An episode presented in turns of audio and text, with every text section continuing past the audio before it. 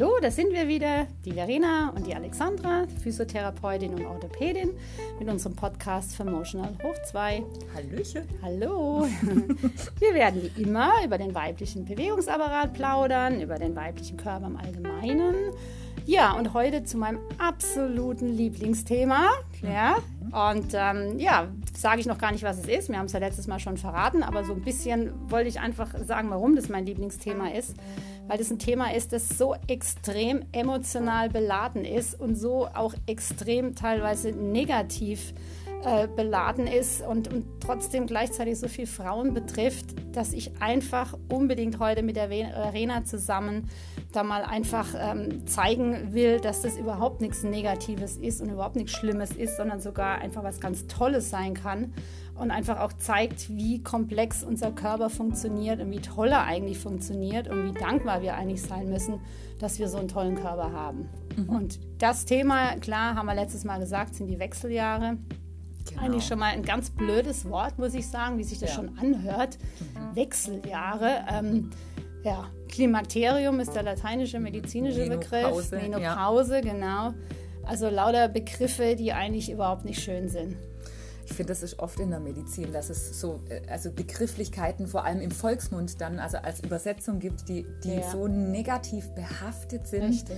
Ähm, ja, ich, vielleicht müssen wir uns da auch einfach mal Gedanken über die Sprache in manchen Bereichen machen, ja, weil genau. das auch schon ähm, viele Emotionen mit sich führt, die äh, vielleicht nicht hilfreich sind ja. in manchen Bereichen, ja. Genau, und da sind einfach die Wechseljahre ganz, ganz vorne dran. Dazu kommt natürlich noch, dass es äh, vor allem von Männern ja gerne mal belächelt wird. Mhm. Ja? Also eine Frau im mittleren Alter, egal was sie macht, dann heißt sofort, ja, ja, die Wechseljahre. Also wenn sie einfach mal das Fenster aufmacht, weil es im, im Raum warm ist, dann heißt es sofort, ja, bist jetzt in Wechseljahren und lauter solche Geschichten. Und das ist einfach unmöglich. Und ähm, ja, wir wollen da einfach jetzt mal ein bisschen mit aufräumen. Ja, ich freue mich da auch drauf, auch wenn mich das Thema jetzt alterstechnisch noch nicht ganz so betrifft. Ähm, aber es spielt eine ganz große Rolle bei mir, auch in der Therapie natürlich, ne? weil viele Beschwerden auch des Bewegungsapparats mhm. ähm, aus dieser Richtung mit herrühren. Nicht alleine, aber ähm, einfach, das kann einen sehr, sehr großen Einfluss haben. Und da kann man auch ein paar Dinge mit beachten, aber dazu später mehr. Ja, ja, ich wollte einfach auch noch mal dazu sagen, ähm, warum das ähm, nochmal zu, zu der Bezeichnung ähm, und dass es einfach so im, im westlichen Kulturraum so negativ be bewertet ist. Es liegt einfach daran, dass wir alles wie immer auf das rein medizinisch-sachliche runterbrechen und ähm, gar nicht unbedingt ähm, darauf eingehen, was es überhaupt für Auswirkungen hat, auch was es vielleicht fürs ganze Leben für Auswirkungen hat, was es emotional für Auswirkungen hat. Und das ganz Interessante ist zum Beispiel im asiatischen Raum gibt es ähm, für die Wechseljahre gar keinen Begriff, die sind gar kein Thema, die werden gar nicht thematisiert. Ähm, was jetzt nicht unbedingt heißt, dass äh, japanische Frauen vielleicht keine äh, Hitzewallungen oder Schlafstörungen haben, aber die bringen es damit gar nicht in Verbindung. Das ist einfach dann im Moment so und es wird auch wieder anders. Aber das wird einfach nicht, nicht ähm, ja, thematisiert. Ich glaube, das ist auch wieder ein Thema, wie auch in den letzten Podcasts, das der Wahrnehmung auch geschuldet ist, Richtig, ja, oder ja. geschuldet ist vielleicht auch das falsche Wort, aber einfach äh, unsere Wahrnehmungen sind komplett unterschiedlich und das ist von diesem biopsychosozialen Modell, diese soziale Komponente, mhm. also kulturelle mhm. große Unterschiede, mhm. ja, in der Wahrnehmung von bestimmten Dingen. Genau. Ja. Oder auch wie es von außen wahrgenommen wird und einen von außen im Prinzip getriggert wird, wie man damit umgehen muss. Ja, wenn man es auch schon von Beginn an so lernt, ja, genau. weil es immer so Richtig. besetzt ist. Ja. Genau. Das Interessante ist auch zum Beispiel in der chinesischen Medizin, ähm, sind die, die sogenannten Wechseljahre werden als der zweite Frühling bezeichnet. Mhm. Ja? Ja. Was ich total schön finde. Viel schöner, ja. Ja, genau. Weil es ja auch, auch schön ist. Weil ich meine, man muss sich mal vorstellen, der Körper würde bis ans Lebensende ähm, im Prinzip auf Reproduktion aus sein. Also die ganze Zeit darauf vorbereitet sein, äh, äh, Kinder zu kriegen, Schwangerschaften durchzuziehen. Das ist ja ein wahnsinniger Aufwand auch an Energie, die da bereitgestellt wird, unnötig mhm. verpulvert wird. Wofür mhm. denn? Mhm. Ja? Und das Schöne ist ja, dass dann eben, wenn das Alter erreicht ist, wo man eben keine Kinder mehr äh, großziehen sollte, ähm, oder möchte oder was auch immer, dass der Körper sich dann umstellt und seine Energie, die er dafür nicht mehr braucht, einfach in andere Dinge investiert. Und das muss man einfach nur erkennen und wahrnehmen ja. und annehmen. ja? ja? Ja, einmal das. Und ich glaube auch, wie auch in vielen anderen Bereichen, zum Beispiel im Coaching, wenn wir da jetzt mal noch mal ein bisschen mit übersetzen und reingehen, ähm, müssen wir oft ja, um an einen besseren Punkt zu kommen, erstmal durch einen etwas negativeren Punkt oder der sich vielleicht, also negativeren Punkt vielleicht gar nicht unbedingt, aber einen, der sich negativer anfühlt, hindurchgehen. Genau. Und so kann man das, glaube ich, auch oft in, ähm, in diesen Lebensabschnitten auf den Körper übersetzen. Mhm. Ja? Genau. Also damit sich etwas Besseres entwickelt, muss vielleicht auch erstmal so ein bisschen ein Tief stattfinden. Also gerade auch mit ähm, einigen Beschwerden, die der Umstellung äh, geschuldet sind, mhm. ja? damit da am Schluss was Besseres dabei rauskommt. So funktioniert leider Gottes halt in vielen Bereichen die Physiologie. Und die werden wir auch nicht ändern in diesem ja. Bereich. Ja. Und da sind wir wieder bei unserem Hauptthema. Man muss in Bewegung bleiben und zwar wirklich im Geist und im Körper. Und ja. das ganze Leben ist in, in Bewegung, in Veränderung und so ist es auch der Körper.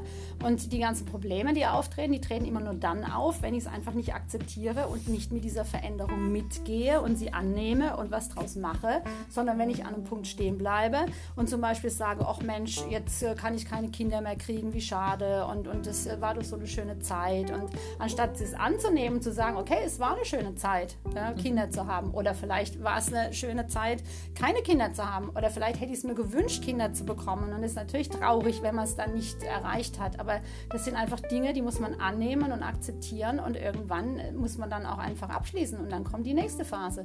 Und dann kommt eine vielleicht wieder schöne Zeit. Eine vielleicht noch schönere Zeit, wer weiß es. Ja. Und ähm, das, das, da muss man einfach mitgehen. Und das eben nicht nur immer aus medizinischer unterbrechen. Weil das war mir jetzt einfach ganz, ganz wichtig, das nochmal zu sagen. Das hat jetzt mit Orthopädie gar nichts zu tun. Ja.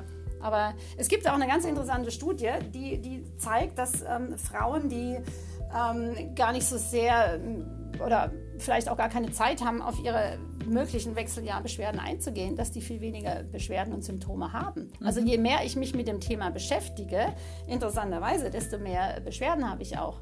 Glaubst du nicht, dass es in vielen Bereichen auch so ist? Ja, also glaube ich, glaub ich tatsächlich auch, ja. ja? Und ich so. möchte wirklich da gar niemandem zu nahe treten, aber Wahrnehmung ist einfach ganz, ganz vieles. Genau, ja. mhm. genau klar, natürlich muss man sagen, es ist natürlich schon so, dass ähm, die einen mehr Beschwerden haben, die anderen weniger. Und das ja. liegt natürlich daran, ähm, dass der Hormonabfall eben nicht immer gleichmäßig ähm, verläuft, nicht bei allen Frauen gleich, sondern es ist mal so ein Auf und Ab. Und bei manchen ist es sehr abrupt, bei manchen läuft es ganz entspannt, langsam aus.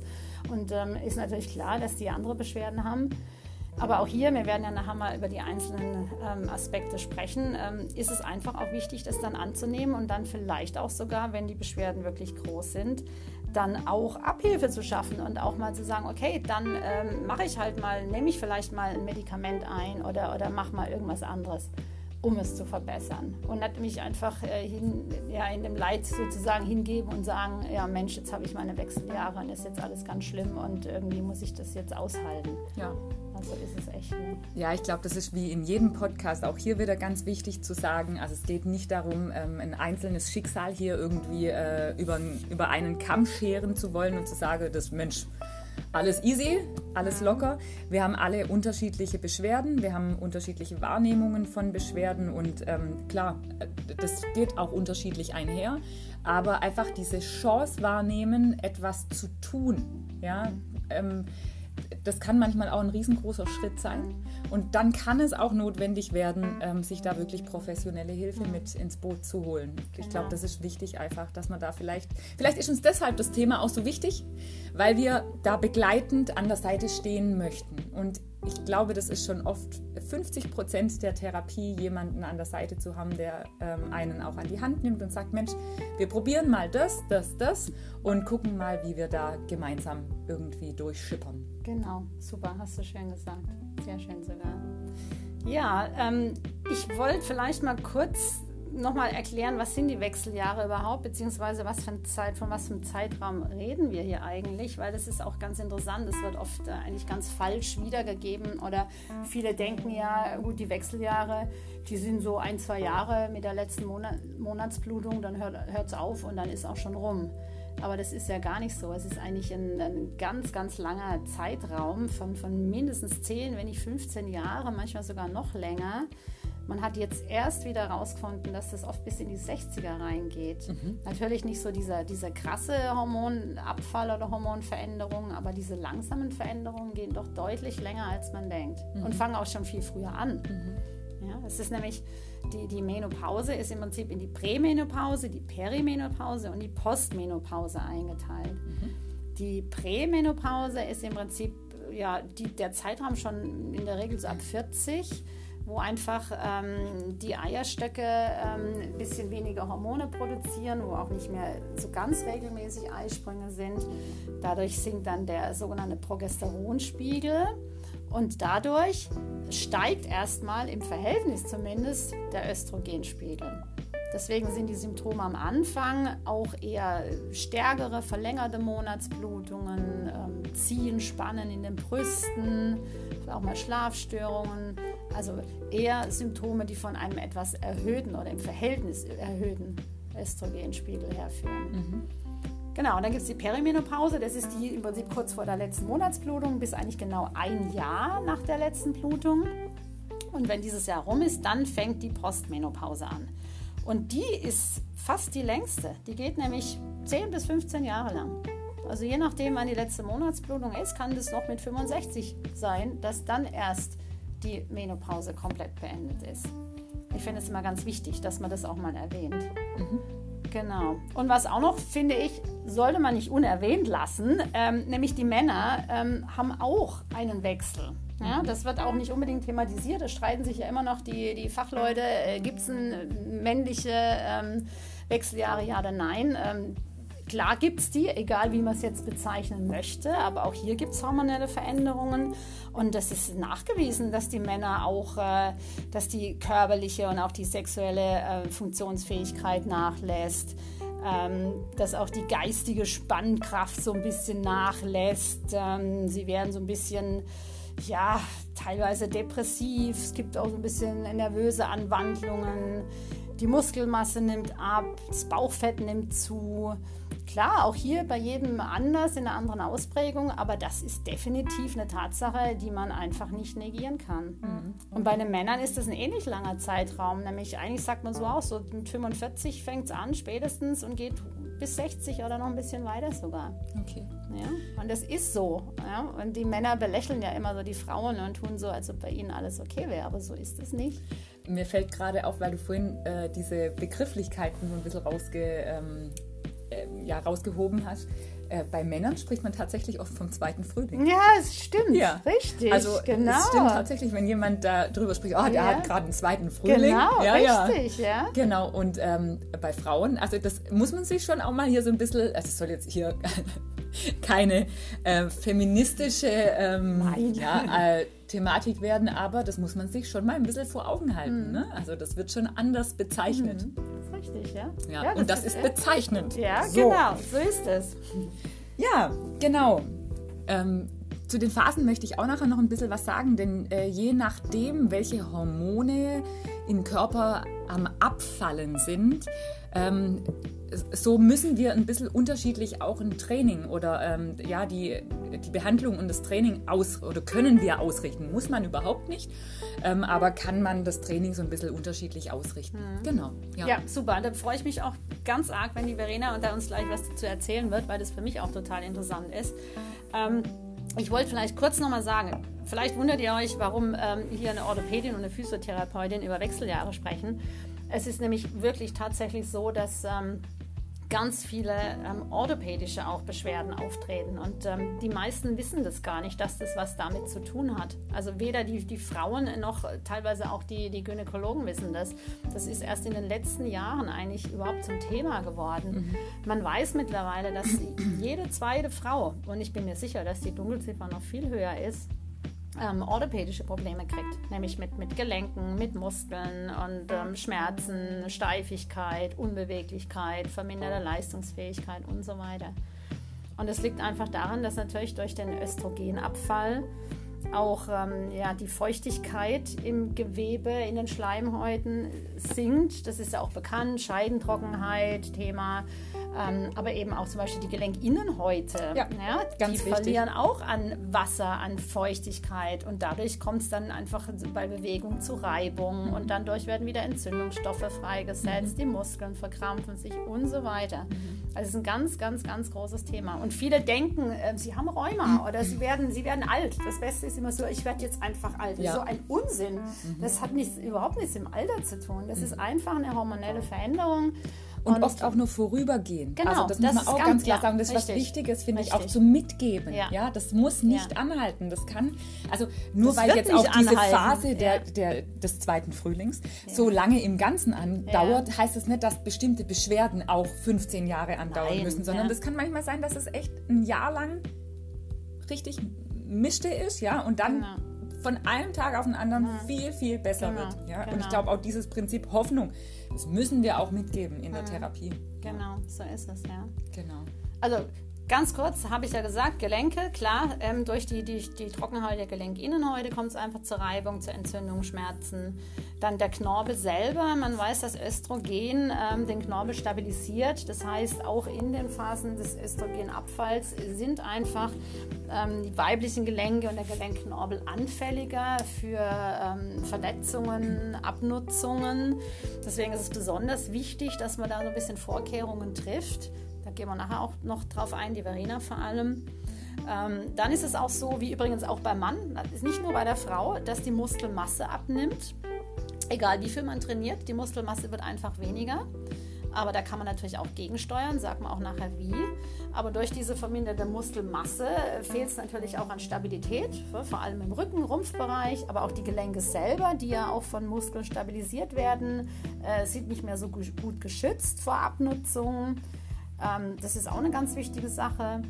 Ähm, dann wissen wir ja auch alle, das wissen wahrscheinlich die meisten, dass der Knochen ähm, sehr stark durch Östrogen stabilisiert wird. Also es gibt ja Stichwort Osteoporose dann in dem Fall. Genau, Ja. also durch den Östrogenmangel werden die knochenabbauenden Zellen im Prinzip aktiviert. Das heißt, der Knochenumbau findet ja ständig statt. Es gibt so eigentlich ein Gleichgewicht zwischen Knochenabbau, alten Knochenabbau und neuen Aufbau. Und ähm, durch den Östrogenabfall überwiegt dann irgendwann dieser Knochenabbau. Ne? Dadurch kommt es dann zur Osteoporose. Und was man auch mittlerweile weiß, ist, ähm, dass das Schmerzempfinden ein bisschen verändert wird durch den Östrogenabfall. Gerade am Anfang, bis sich der Körper wieder darauf eingestellt hat. Deswegen sind viele Frauen in der Phase einfach ein bisschen schmerzempfindlicher. Ja, Das hat man jetzt auch herausgefunden. Ja, Und auch die, die Stimmung natürlich. Ja, genau. Auch darauf hat es echt Genau, einen massiven genau, Einfluss. Ne? Genau, ist richtig. Und das hat ja auch wieder was wiederum mit Schmerzen zu tun. Genau. Ja. Ja. Und ähm, noch beim Orthopädischen zu bleiben, was eben auch noch, ähm, haben wir ja letztes Mal schon gesagt, der Beckenboden erschlafft, ähm, was natürlich auch was mit, mit möglicher Inkontinenz zu tun haben kann, ähm, aber natürlich auch wieder mit der ähm, veränderten Sexualität, können wir nachher auch nochmal drauf eingehen. Das sind eigentlich so die Dinge, die ich jetzt so ein bisschen in den orthopädischen Bereich reinbringen würde. Genau, also das wäre auch mein Anliegen Ja. in diesem Bereich. Fällt Ja. dir noch irgendwas ein dazu jetzt zu den ja, ich glaube, das war es erstmal, also zu diesen Themen. Ja gut, was mir noch einfällt, genau, das wollte ich auch noch sagen, das ist, glaube ich, das Letzte, das ist natürlich äh, Gewicht, Körpergewicht. Ja. also ganz interessanter Aspekt ist, dass ähm, wenn man eine 30-jährige und eine 50-jährige Frau nimmt, beide haben das gleiche Körpergewicht. Aber Dann hat die, Fettanteil. ja, genau. Die 50-jährige Frau hatte Ja. genau den doppelten Fettanteil als die 30-jährige beim gleichen Körpergewicht. Es liegt aber, soweit ich weiß, auch daran, dass einfach der, die Körpermuskelmasse einfach abnimmt und dann das richtig. Verhältnis einfach ähm, sich auch nochmal verändert. Stimmt. Und was wir ja heute, wir haben schon drüber gesprochen, dass es, also das Problem an, an Übergewicht heute ist ähm, häufig gar nicht selber das Gewicht, das auf diesen Gelenken lastet, Mhm. sondern dass die Fettzellen einfach von der Stoffwechselfunktion auch nochmal andere ähm, äh, Stoffe aussenden, die Entzündungen produzieren. Mhm. Stimmt, Ja, ja, das ist sehr wichtig gut. auch in Stimmt. diesem Fall. Also Richtig, einfach ja. und ähm, ja, genau. Richtig, ja. Spielt schon auch eine Rolle da mit rein. Genau. Genau, aber das sind alles Dinge, ähm, egal was, diese, was ich jetzt da eben aufgezählt habe, es ist nichts, was man einfach so hinnehmen muss und wo man nichts dagegen machen kann. Also man kann das alles angehen und alles positiv verändern. Man Ja. muss es nur tun. Ja. Genau, und das wollen wir euch jetzt erzählen, was man da machen kann. So ist das. Genau. Soll ich mal weitermachen? Ja, bitte, also, gerne. Ich habe mal so ein bisschen auch äh, recherchiert und ähm, ich habe auch die gleichen Phasen mal rausgearbeitet, die die Alexandra uns gerade erzählt hat. Also wir haben so drei Phasen einfach dieser Wechseljahrsbeschwerden und ähm, drei unterschiedliche Hormone, die in diesen drei unterschiedlichen Phasen abfallend tätig sind. Genau. Und in der ersten Phase haben wir also diesen Progesteronabfall. Und jetzt muss man dazu wissen, dass Progesteron äh, ein Hormon ist, das hauptsächlich also knochenaufbauend wirksam ist. Das heißt, wenn ich davon weniger habe, ja, dann habe ich hier eine Knochenaufbauproblematik sozusagen. Also da spielt auch schon dieses Thema Osteoporose in dieser ersten Phase eine große Rolle. Und ähm, so sollte auch, wenn ich Beschwerden habe, das Training ein bisschen ausgerichtet sein. Das heißt, wenn ich ähm, mit meinen knöchernen Strukturen per se Probleme habe, dann muss ich schon ein bisschen gucken, auch, dass ich Kraft- und Zugbelastung, also Druck- und Zugbelastung auf meinen Knochen bringe. Ähm, und das wissen viele nicht, dass ähm, Krafttraining in diesem Bereich auch gerne mal mit ein bisschen höheren Gewichten sehr, sehr sinnvoll sein kann, um dem Knochen, also wir haben im Knochen eine sogenannte Trabekelstruktur, das sind Knochenbälkchen, ja, und dass die einmal überhaupt da sind und dass die auch richtig ausgerichtet sind, braucht der Knochen Druck- und Zugbelastung. Und zwar durch Gewichte. Und das dürfen auch, wie gesagt, schwerere Gewichte sein. Und die brauchen wir also in dieser Phase. Das heißt, Schnappen Sie sich oder schnappt euch äh, einen guten Trainer, einen guten Physiotherapeuten, der euch da ein bisschen berät, der mit euch auch das richtige Gewicht für den Anfang aussucht, weil man kann nicht sagen, per se, jeder nimmt jetzt mal 20 Kilo, eine mhm. Kettlebell, das sind so Kuhglockenartige Gewichte in die Hand, sondern ich muss natürlich gucken, wo startet jemand? Was hat jemand in seiner Zeit vorher sportlich gemacht? Ja? Ähm, was hat er für Vorerkrankungen? Da gibt es ja auch noch einfach viele Faktoren, die reinspielen. Also das lohnt sich wirklich, ähm, wenn man merkt, ich habe mit Osteoporose Probleme oder ich kriege so die ersten Gelenkbeschwerden und es könnte mit den Wechseljahren zu tun haben. Ja? Einfach mal sich jemanden zu suchen, der sich in diesem Bereich auskennt und der sich mit einem mal hinsetzt und schaut, was vertrage ich denn gerade an Gewicht? Wie baue ich denn langsam auf? Wie kann ich ein gutes Krafttraining in diesem Bereich aufbauen? Das ist Phase Nummer eins. Da wollte ich noch dazu sagen, ja. das ist ganz interessant, weil die viele denken ja so, Gewichttraining ist was für Junge. Ja? ja. So, also mit 40, no, 50 no. mache ich doch kein Gewichtstraining ja. mehr, um Gottes Willen, und dann mache ich irgendwas falsch. Sondern das ist ja echt interessant, dass genau jetzt eigentlich die Phase anfängt, wo man das machen sollte. Wo es noch wichtiger ist. Sollte. Ja, genau. Ganz genau. Aber das bedeutet natürlich im Umkehrschluss auch genauso, dieser Podcast ist eigentlich für alle auch interessant, die nicht in den Wechseljahren Nö, sind. Ja? Denn je mehr ich vorbaue, hm. Desto geringer sind in diesem Bereich meine Einbußen. Genau. Ja? Also das muss genau. man ganz klar sagen. Genau. Je mehr Muskelmasse ich vorher schon habe und Klar. je weniger Fettgewebe, genau. desto genau besser genau. rutsche ich auch in diese Richtig. Zeit rein, zumindest von diesem ja. Punkt ausgehend. Absolut, ja. ja. Wenn man Sport macht, wenn man, wenn man äh, sich trainiert, wenn man sich vernünftig ernährt, wenn man ein gutes Körpergewicht hat, dann wird man diese Wechseljahre wahrscheinlich gar nicht groß merken. Das ja. ist schon so. Ich das weiß jetzt nicht, wie das in allen sagst. Bereichen ist, aber ich kann es auf jeden Fall auf diese physiotherapeutischen Beschwerden oft beziehen. Ja, nee, das ist so. Das ist in allen Bereichen so. Und auch wichtig, also äh, Sport wirkt immer, immer, immer schmerzlindernd. Also ein, ein, regelmäßiges, zum Beispiel Ausdauertraining, konnten schmerzlindernde Faktoren äh, konnten aufgezeigt werden ähm, bei einem Krafttraining, mhm. ja, weil schon alleine durch die Endorphinausschüttung, mhm. ja, genau. die da genau. passiert. Und genau. ich, das mache ich total gerne mit meinen Kunden im Training. Das ist ein ganz spannender Effekt, wenn ich mit jemandem ein richtiges Krafttraining mache, also wirklich mit ihm an die Leistungsgrenzen mal rangehe, mit oh. Gewichten. Dann stellt man oft fest, dass es echt anschließend so ein Endorphin-Hoch gibt. Mhm.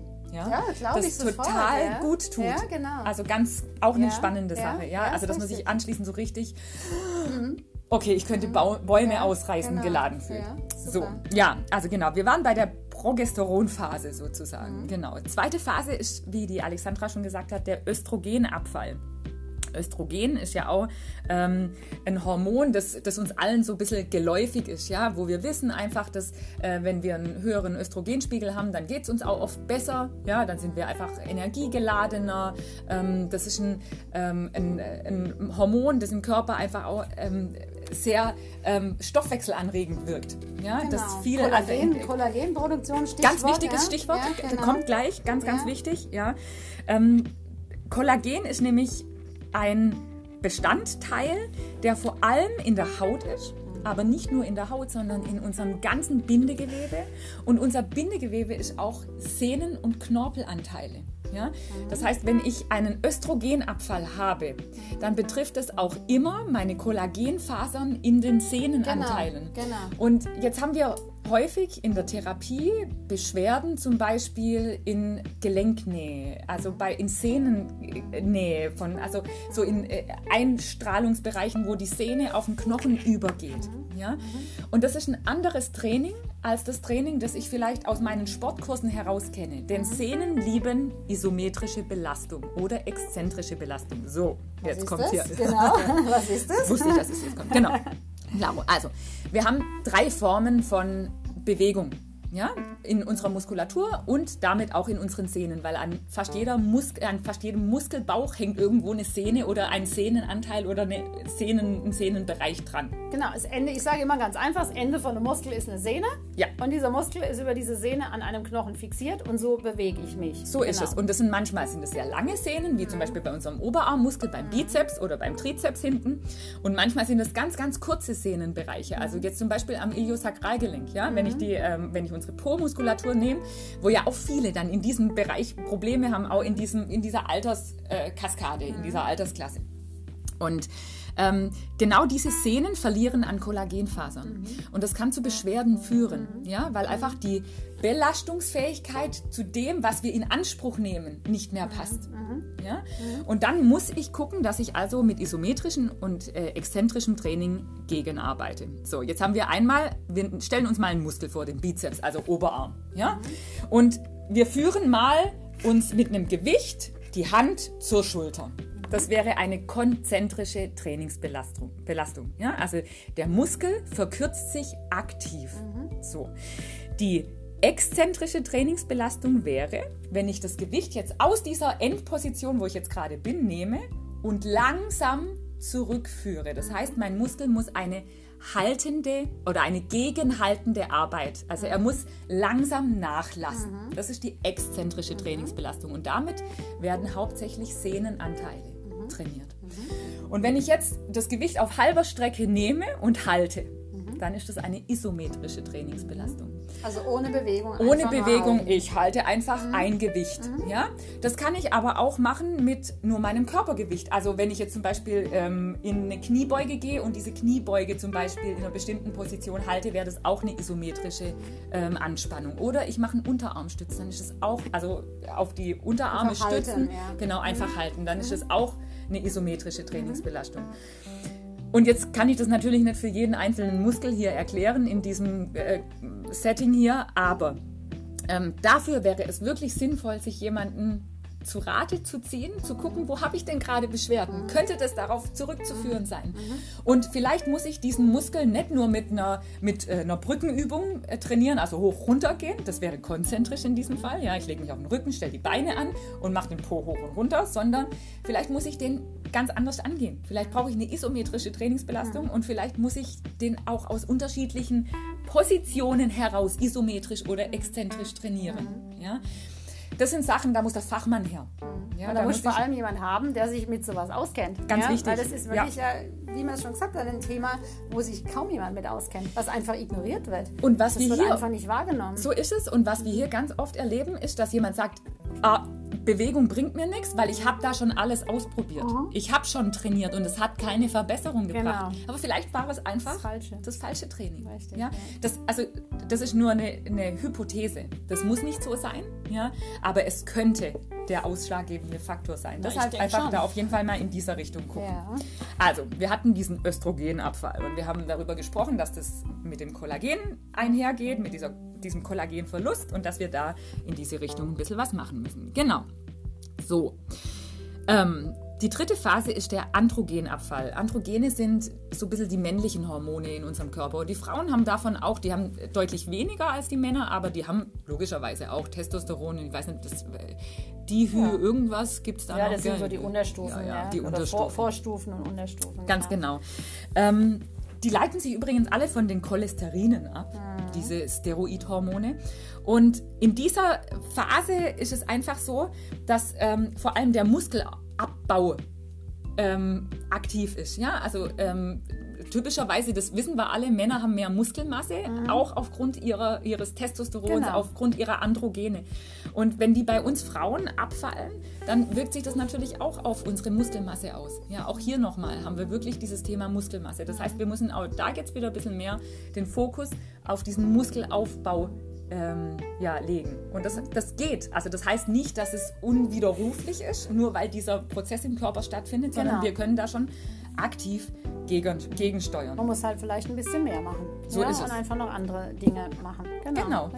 Und weil wir es vorhin drüber hatten, auch mit diesem Östrogenabfall, ähm, gerade auch was, äh, was unsere Stimmung angeht. Ja, Sport ist einfach eine, ein super gutes Antidepressiva, sag ich jetzt mal so salopp, ja, ja. und nimmt, nimmt, mich da bitte nicht zu, zu genau wissenschaftlich jetzt, aber das ist einfach so, wenn wir regelmäßig Ausdauertraining zum Beispiel machen, also auch hier wieder Ausdauertraining, ganz, ganz wichtig, ähm, das schüttet Endorphine aus, das ähm, hilft uns dabei einfach, dass wir eine bessere allgemeine Stimmungslage haben. Das heißt, dass wir nicht mehr so große Schwankungen haben, ja, also diese Hochs und Tiefs ja. so stark empfinden. Ja, genau. Ich glaube, das ist auch ein ganz, ganz wichtiger Faktor, auch in dieser psychischen Umstellung, mhm. die da mit, mit mhm. reinkommt, dass wir gucken, dass wir unseren, unsere Gefühlsebenen, unsere, unser Gefühlsleben so gut wie möglich einfach ähm, stabil halten. Mhm ja, und positiv da reingehen. Und das gibt natürlich Selbstbewusstsein. Mhm. Sport macht ja. immer selbstbewusst. Also das macht ein gutes Körpergefühl, genau. das macht eine gute Körperwahrnehmung. Ja. ja. Das lässt uns auch die einzelnen Teile nicht so stark wahrnehmen, dafür aber das gesamte Ganze. Ja, ja, das ist, was Wichtiges, aber Stimmt. das ist jetzt vielleicht auch ein bisschen so.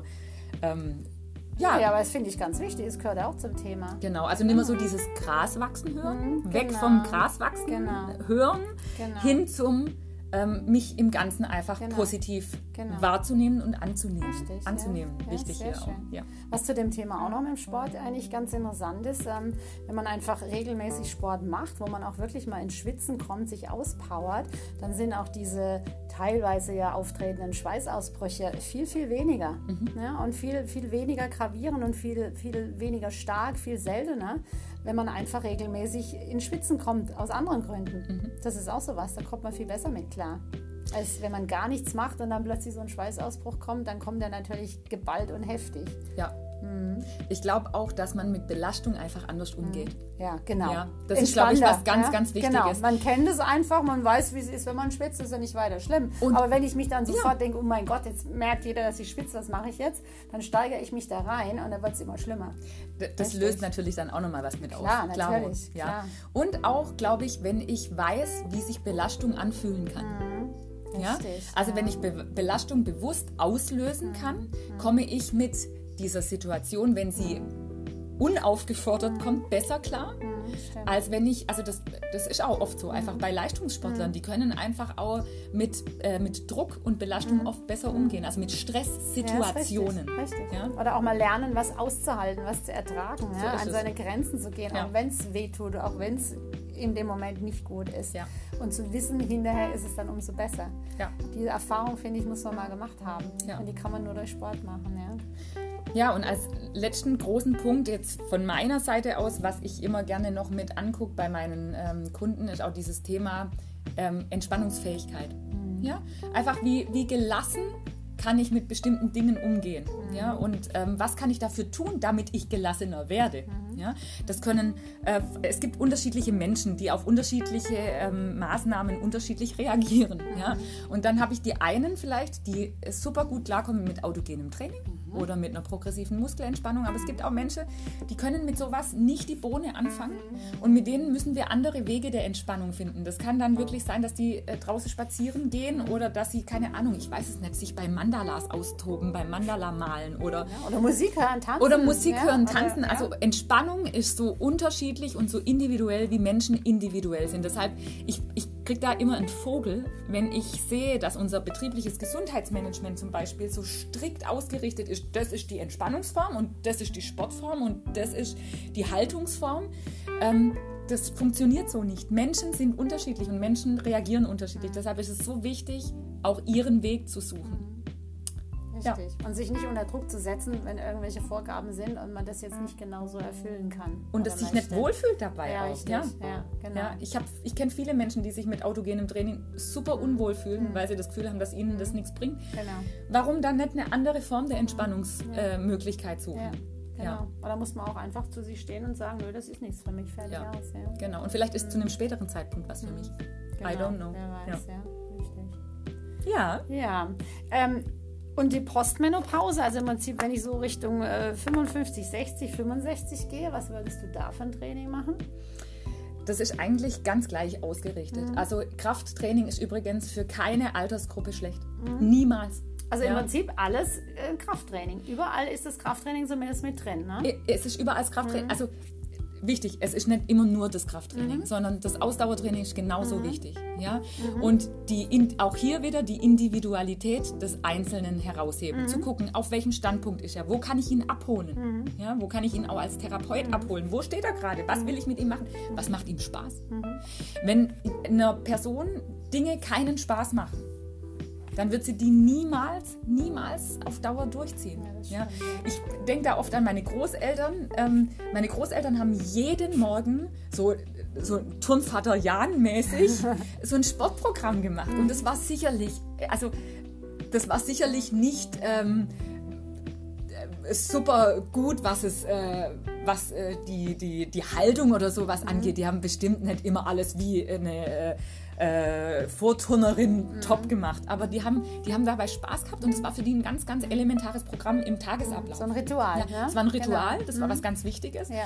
Und die waren wirklich auch bis zum Schluss äh, körperlich einfach in dieser Richtung echt auch, auch fit. Super, ja, ja, äh, super. Pumperl gesund, sagt Ja, man, gell? klasse. Ja, genau. Ja. ja, solche Rituale muss man sich schaffen und ähm, halt jeder das, was für ihn gut ist. Ja? Genau. Was ihm gut tut. Und genau. deshalb geht es darum, auch in der Postmenopause zu gucken, was tut mir gut Hm. und aber auch so ein bisschen ähm, anzugleichen, was brauche ich alles. Also ich brauche ein bisschen Kraft und ich brauche auf jeden Fall Ausdauer für mein Herz-Kreislauf-System und ich soll mich dabei gut fühlen, diese drei Faktoren so ein bisschen zu vereinen und ich brauche aber auch die Entspannungsfähigkeit. Genau, Ja? genau. Das, das wollte ich auch noch sagen, dass die Regenerationsphase, also die Erholungsphase nach einem Training, ähm, haben ja in den letzten Podcasts auch schon gesagt, egal in welchem Alter, dass es eigentlich immer wichtig ist, dass man Tag Pause dazwischen macht. Und die wird natürlich mit den Jahren ein bisschen länger. Also man kann äh, durchaus auch mal bis zu 72 Stunden Pause machen. Ähm, also zwei oder drei Tage oder noch länger. Ähm, das muss man einfach für sich selber rausfinden. Aber trotzdem das dann auch in der Regelmäßigkeit betreiben. Ja? Ja. Also ideal ist ja eigentlich ähm, so zwei, also in diesem Alter zweimal die Woche ein, ein moderates Ausdauertraining, Joggen, Laufen, Radfahren, Schwimmen, was einem tanzen, was einem Spaß macht, Ja. aber wirklich, wo man ins Schwitzen kommt. Ich sage mal, man Ja. muss wirklich zweimal die Woche, eigentlich sollte man durch Sport ins Schwitzen kommen, ja. sich auspowern, wie auch immer. Und dann ähm, würde ich jetzt sagen, einmal noch ein Muskel- und ein, ähm, Krafttraining dazu. Ja, oder? darf, darf ruhig auch gern Auch ein zwei- bis zweimal die sein. Also gut, man muss ja noch nebenher irgendwas Ja, man anderes muss auch noch machen. was anderes machen. Ich weiß Genau, das auch. also wenn Und man die Zeit hat, ist es perfekt. Wenn nicht, ähm, ist- wäre es genau. auch schön, einmal Ausdauer und einmal Kraft, dann hat man beides mit drin. ne, Warum wenn's nicht Ausdauer und Kraft kombinieren? Wie machst du das? Ja, das geht wunderbar, indem wir zum Beispiel eine Walking-Runde machen und ähm, an jeder Bank, die uns auf dem Weg begegnet, sofern auf diesem Weg Bänke sind, anhalten und dann machen wir zum Beispiel ein paar Kniebeugen. Ah, und ja. ähm, na- nach fünf Minuten Walking. Und nach den nächsten fünf Minuten mache ich an dieser Bank ein paar Liegestützen. Ah ja, okay. Und nach Gute den nächsten fünf Minuten mache ich an dieser Bank eine Stützfunktion, Mhm. um meine, äh, meinen Rumpf zu stärken. Und dann mache ich als Abschluss noch ähm, ein, ich neige mich mit dem Oberkörper nach vorne. Vielleicht stelle ich das irgendwann mal irgendwo auf eine Seite von uns, auf eine Social Media Seite. Und dann neige ich noch, mich noch mit dem Oberkörper nach vorne oder wenn ich zu Hause bin, lege ich mich auf den Boden und mache ein paar Schwimmbewegungen, um den Rücken noch zu stärken. Oder im Vierfüßlerstand diagonales Armbein abheben. Dann habe ich alle Muskelgruppen des Körpers einmal durchtrainiert und habe trotzdem das Ausdauertraining mit dabei und habe trotzdem, ein, das kann Spaß machen. Ja, also sehr schön, ja. ähm, alltagstauglich das Ganze ausrichten. Und ich wollte auch nochmal sagen, Pausen gehören zum Trainingsplan. Das ist was ganz Wichtiges. Das haben wir oben auf einer Tafel bei uns für alle unsere Kraftzirkelkurse stehen. Die Pausen sind Teil des Trainings. Wer die Pausen nicht einhält, der riskiert, dass der Muskel abbaut am Ende des Tages. Das kann passieren, das muss nicht gleich passieren, aber ähm, wenn der Muskel ständig überlastet wird, dann neigt er eher zum Gegenteil. Dann neigt er eher zum Abbau als zum Aufbau. Und das ist nicht das, was wir bezwecken wollen. Deshalb in dieser Pausenphase findet einfach eine ganz wichtige Phase des Muskelaufbaus statt. Sehr schön, ja. Ja. Genau, sehr gut. So. Ich Ja. habe dich wieder, ich hab wieder reingekrämt. Nein, sehr gut. Ja. Ich wollte es ja auch hören. Ich habe dich ja auch gefragt. Ähm, ja, was kann man noch machen? Also ähm, Thema Kollagen hast du ja vorhin schon erwähnt. Das ist sowas, was ich eigentlich meinen Patientinnen immer empfehle. Da gibt es nicht wirklich äh, Studien drüber, aber das ist so ein Erfahrungsbericht von mir, auch mit meinen Patientinnen. Ähm, Thema Kollagen. Ähm, klar, die Kollagensynthese nimmt ab durch den Östrogenabfall. Man merkt es vielleicht, dass die Haut so ein bisschen äh, schlaffer wird, faltiger, trockener auch. Ähm, aber wie es die Verena schon gesagt hat, Kollagen ist ein ganz, ganz wichtiger Stoff in unserem Körper. Das ist eben nicht nur in den Haut und in den Haaren oder sonst wo, sondern auch in den, vor allem in den Gelenken, in den Sehnenansätzen, in den Muskelansätzen.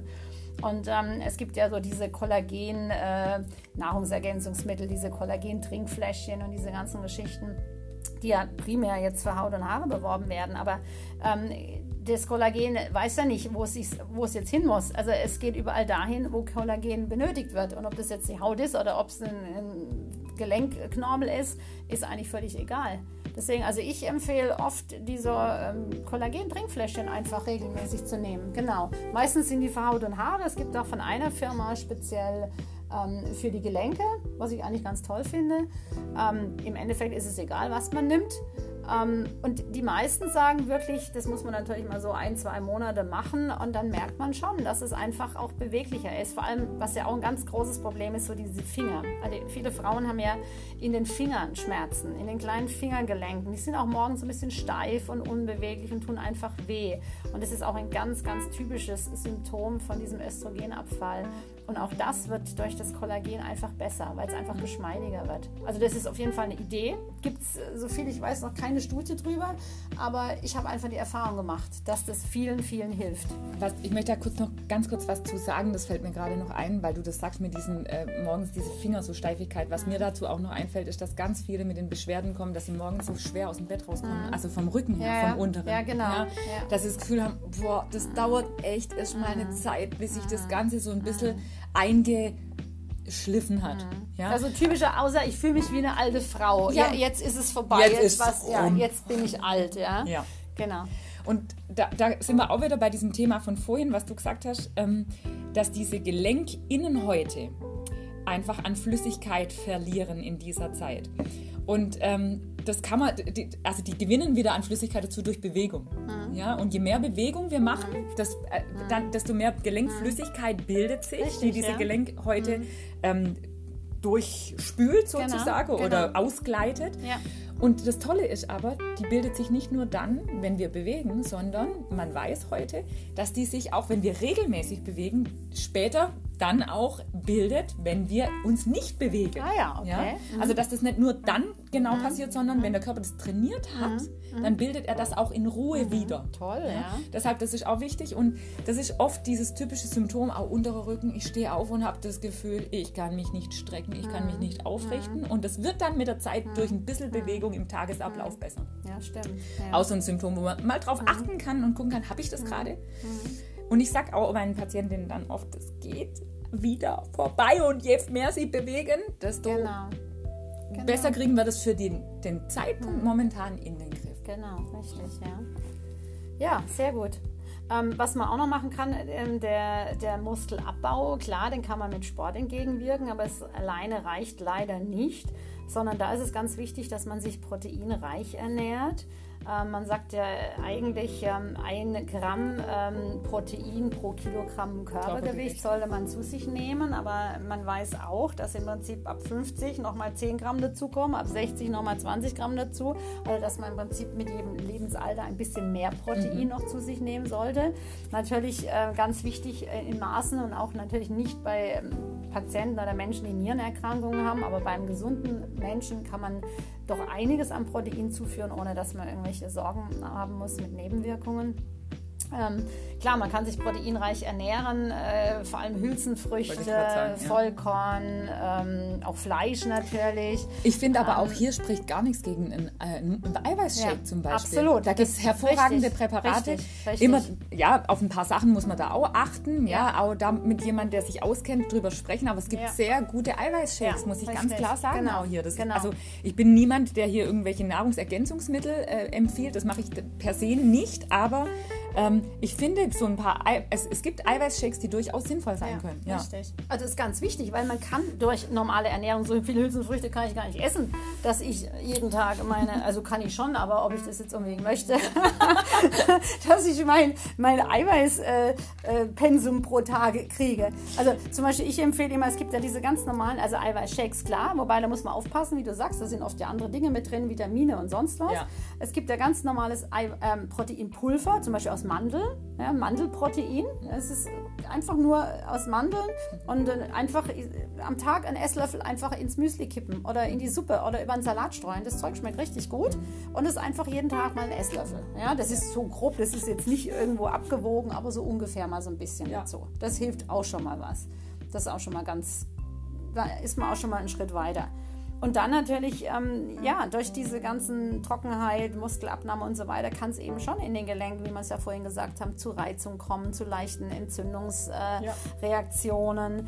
Und da sollte man dann auch vielleicht überlegen, mal vielleicht ein pflanzliches Präparat einzunehmen was man über ein paar Monate mal einnimmt. Da gibt es ja ganz viel. Also von, von Kurkumin zum Beispiel, ähm, Kurkuma, ähm, Weihrauch, Teufelskralle, ähm, Grünlippmuschelpräparate. Mhm. Das sind natürlich alles Präparate, die man dann regelmäßig nehmen muss. Die nehme ich nicht bedarfsweise, sondern die nehme ich wirklich regelmäßig mal über einen Zeitraum von, ja, ich würde mal sagen, so drei Monaten. Und dann okay. kann ich ja schauen, ob es äh, mir besser geht und dann kann ich es vielleicht wieder ausschleichen.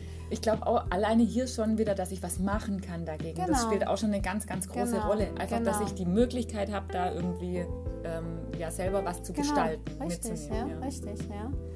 Ja, was kann man noch machen? Klar, Sport haben wir gesagt. Viel trinken, ganz wichtig. Ja. ja viel Flüssigkeit zuführen. Also auch über, über das Trinken wirklich darauf achten, wirklich zwei bis drei Liter am Tag zu trinken. Mhm.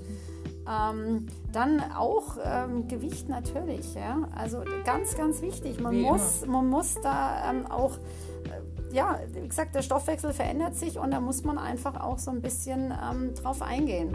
Gewichtsreduktion. Genau. Ja. Und da ist zum Beispiel auch dieses, was wir ja auch schon hatten, dieses intermittierende Fasten natürlich sehr, sehr gut. Dieses Intervallfasten. Ja. Ist eine super Sache, auch in der Wechseljahre. Kommen auch viele super mit klar. Ja, ist auch ja. Ist ja ganz einfach. Also es, die meisten wissen, es ist diese 16-8-Regel, 16 Stunden nichts essen ähm, nur trinken. In diesen 16 Stunden kann ich aber auch zum Beispiel schlafen. Ja, da fällt auch die Nacht mit rein. Und ja. ähm, wenn die 16 Stunden rum sind, kann ich wieder essen und dann kann ich auch wieder ganz normal essen. Alles, was ich möchte. Ich muss nur da echt aufpassen, das möchte ich dazu sagen, weil da auch viele so ein bisschen in die Falle tappen, in diese acht Stunden, ich esse alles und ich esse sehr, sehr viel. Darum, da geht es wirklich darum, in diesen acht Stunden normal zu essen. Mhm. Ja, und trotzdem natürlich gesunde Lebensmittel zu sich zu nehmen. Ja. Ich ähm, glaube, man, äh, der ein oder andere äh, nutzt es gerne dann in diesen acht Stunden Jetzt geht's Meinst richtig los. Ich, ich, weiß das, Ehrlich? definitiv. Okay. Und das muss man einfach immer so ein bisschen dazu sagen, dass es auch daran hängen kann, wenn das mal nicht funktioniert. Ja, weil das ja, normalerweise das sehr sein, gut funktioniert. Sein, ja. Aber es gibt, ich finde es auch, ich, also ich finde Intervallfasten eine sehr, sehr gute ähm, Variante. Ähm, aber es gibt natürlich, also das auch hier individuell, das muss man gucken, was genau, da für wen passt. Genau, ist ja. richtig.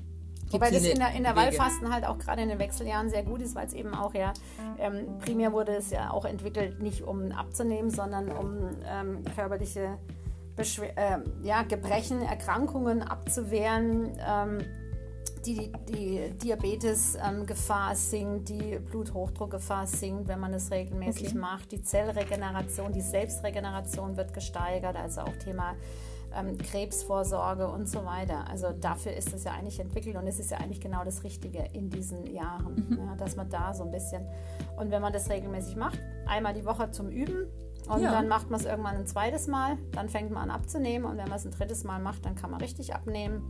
Und man kann sich ja dieses Intervall wirklich danach aussuchen, was einem wichtig ist im Genau, Tagesablauf genau, am Essen. Also genau. das finde ich immer ganz, Richtig, ganz ja. toll daran. Ja. Ja. Oder auch die Tage aussuchen. An Tagen, wo man sehr beschäftigt ist, wo man gar nicht drüber nachdenkt, da ist es am einfachsten. Und dann ist es schon so, hat man ja auch schon mal, wenn man was einfach mal ein paar Wochen lang macht, dann äh, gewöhnt man sich dran und dann stellt sich der Körper drauf ein und dann ist es auch nicht mehr schwierig. Und dann isst man automatisch auch in den Phasen, wo man normal essen kann, nämlich weniger. Oder hat gar nicht mehr so das Bedürfnis zum Beispiel nach äh, Süßigkeiten oder was auch immer. Also das wäre wichtig. Und wenn wir schon bei den Süßigkeiten sind, auch ganz wichtig, ähm, versuchen Zucker zu reduzieren. Zucker ist, sugar, sugar. genau, Zucker ist schlecht für die Gelenke oder nicht so ideal. Aber auch hier sage ich immer, jetzt nicht komplett ähm, sich alles äh, versagen. Es macht ja auch Spaß, mal was zu essen. Und Essen ist ja was Tolles. Und es ist auch schön, mal Zucker zu essen. Aber man kann zum Beispiel sagen, unter der Woche versuche ich zuckerfrei zu leben. Und am Wochenende oder wenn ich im Urlaub bin, dann gönne ich es mir einfach.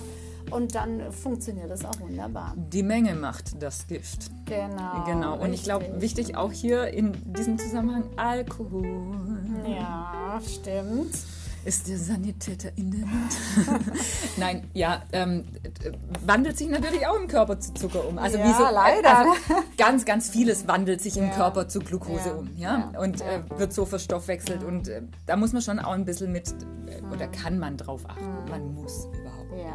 ja, es ist, ich sage, Aber das sind Möglichkeiten. Äh, genau, ja, dass man einfach versucht, vielleicht sagen, okay, zweimal die Woche trinke ich abends nicht mehr mein Glas Wein. Ja. Es ist ja auch schön, mal sein Glas Wein zu trinken Ja. und gerade wenn es einem nicht so gut geht, ähm, ist ja auch entspannend und ist auch nichts, spricht auch überhaupt nichts dagegen. Aber dass man vielleicht sagt, gut, zwei Tage mache ich mal alkoholfrei oder einfach mal nur ein Glas Wein Ja. und dann ist auch schon viel, viel erreicht. Ja, Genau. Eigentlich äh, soll man noch was zum Thema Sexualität sagen oder sollen wir es einfach andermal? Wir wollten ja eh mal eine ganze Podcast zu dem Thema machen. können wir auch gerne ein anderes Mal. Ja, so äh, Finde ich genau. eigentlich ganz schön, weil das wirklich auch ein großes Thema ist. Also Genau. es gibt natürlich auch Wechseljahrsauswirkungen, Mhm. zweiter Frühling Auswirkungen, ähm, die daraufhin auch einfach ähm, Scheidentrockenheit, ähm, ja, Libido-Verlust, Mhm. ja, also Libido ist die, das Lustempfinden oder die, ja, genau. Wobei das gar nicht sein muss. Ja, es kann auch genau andersrum sein. Ja. Ja. Das einfach, ähm, im Endeffekt gleicht sich ja der Hormonhaushalt im Endeffekt dem des Mannes an. Ja, und ähm, deswegen ist es oft auch so, dass die Frauen mehr Lust empfinden oder einfach entspannter sind, weil sie eben nicht auf Verhütung achten müssen oder äh, darauf achten müssen, äh, wann kriege ich jetzt wieder meine Periode oder äh, was auch immer. Also sie werden einfach wesentlich entspannter. Also es kann auch genau ins Gegenteil umschlagen. Ja. Ne? Also auch das stimmt Wusste ich- nicht ja. so, dass es Spannend, unbedingt ja. negativ ist. Ganz im Gegenteil. Aber ich finde es wirklich gut, wenn wir da mal einfach ein, Eine extra äh, Sendung. eine extra Sendung Sendung. Ja, Podcast. genau. genau. Ja, Ja, also ich schön. denke mal, das Wichtigste haben wir jetzt erzählt, oder? Ja, ich habe gedacht, heute, heute sind wir bestimmt wieder mal früher durch. So 30, 45 Minuten. Jetzt sind wir bei äh, Minute 52. Tja, Ja, so ist es. Ihr müsst uns jetzt einfach zuhören. Ja. genau. Haben wir Da- eigentlich ein Thema für nächstes Mal schon? Nee, gar haben wir noch gar nicht festgelegt. wir Wie gut, es gibt eine Überraschung. Genau, nächstes Mal gibt es einen Überraschungspodcast. Sehr gut. So, wir gehen jetzt ins Wochenende und ähm, wünschen euch eine gute Zeit. Passt auf, äh, passt auf euch auf und ähm, ja, bleibt in Bewegung. Genau. Und wenn ihr Fragen und Anregungen habt, wie immer, schreibt uns. Und ähm, wie immer freuen wir uns, wenn ihr uns abonniert oder uns einen Daumen hoch gebt oder was auch immer. Genau. Ja. Alles Gute und bis zum nächsten Mal. Macht's gut. Tschüssi. Tschüss.